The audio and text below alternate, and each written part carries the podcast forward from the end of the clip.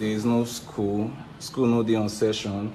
People are really, really, really suffering. Des inondations dévastatrices ont frappé le Nigeria en octobre, faisant au moins 600 morts et déplaçant plus d'un million de personnes. Dans les communautés situées le long des fleuves Niger et Benue, les eaux ont atteint un niveau record de 13 mètres de haut. Dans l'état de Bayelsa, au moins 700 000 personnes ont été déplacées. C'est là que vit notre observatrice, Layefa Obo. We have experienced floods before in the past on different occasions, but this flood of 2022 is it's surpassing that because it's taking lives, it's getting bigger and bigger. The water is still rising. People just sleep and wake up and water is already in their house. About 80% um, of the houses in my own community has been taken over by flood.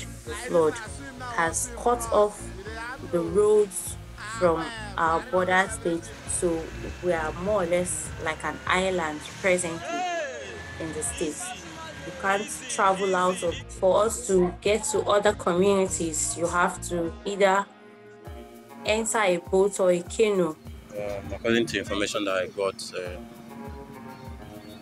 the road from the other side is covered with water. Lots of farmers lost their um, harvest produce, food produce that they they kept for sale and they lost it. You can't see land anywhere there. From here over uh, 200 kilometers, you can't see any, see any any land, and these are people's farmland. People are dying. People are suffering. People are finding it very difficult to Les autorités nigérianes affirment que les précipitations records expliquent ces inondations. Mais beaucoup d'analystes ont pointé du doigt d'autres critères, comme par exemple un réservoir au Cameroun voisin.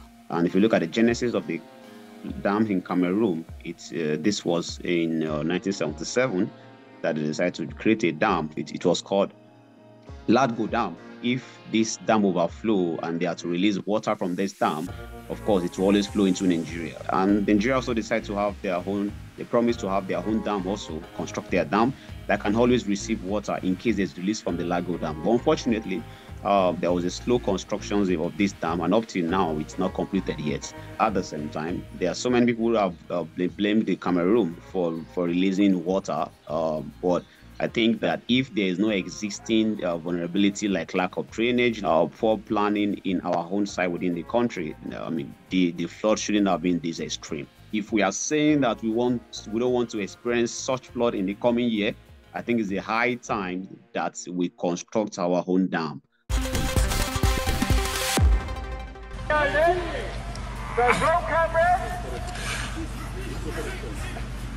Ces trois vidéos, on les voit très régulièrement à la rédaction des observateurs et elles ont deux points communs. Le premier, elles accusent l'Ukraine de fabriquer des mises en scène pour émouvoir l'opinion publique dans la guerre avec la Russie. Et le deuxième, ce sont toutes des intox avec des images hors contexte. Voilà pourquoi. Premier exemple, des réalisateurs qui tourneraient une mise en scène sur les atrocités présumées des troupes russes dans la ville de Gostomel. Cette vidéo a été postée sur un compte TikTok en août dernier. Son auteur précise dans les commentaires C'est un film documentaire La région des héros sur les événements de Boucha, Irpin et Gostomel. Effectivement, un film qui s'appelle La région des héros sort bien le 24 novembre. Il raconte le quotidien d'habitants dans l'oblast de Kiev sous l'occupation russe. Sur la page Instagram de la société de production, on retrouve d'ailleurs les mêmes éléments de décor que dans la vidéo. Ce n'est donc pas une mise en scène pour les médias, mais juste le tournage d'un film. Ici, c'est encore une accusation de mise en scène avec des Ukrainiens qui s'enfuient. L'acteur américain Sean Penn et son équipe de production seraient même à la réalisation. Mais là encore, c'est faux. Avec une simple recherche d'images inversée, on retrouve la vidéo sur YouTube en 2013. La scène a été tournée pour le film Invasion Planet Earth dans les rues de Birmingham, en Angleterre. On peut même retrouver l'extrait de ce tournage dans la bande-annonce du film. C'était donc encore une intox. Enfin, terminons avec cette vidéo. Cet homme est présenté comme un réserviste ukrainien qui jouerait la comédie pour les caméras occidentales. Eh bien, on a retrouvé cet homme sur TikTok et on l'a appelé. Я украинский актер. Это видео – это фрагмент Музыкального видеоклипа нашей прекрасной украинской певицы Анны Ханиной. Песня называется «Колыбельная». Это песня о войне, о войне, которая идет сейчас в Украине.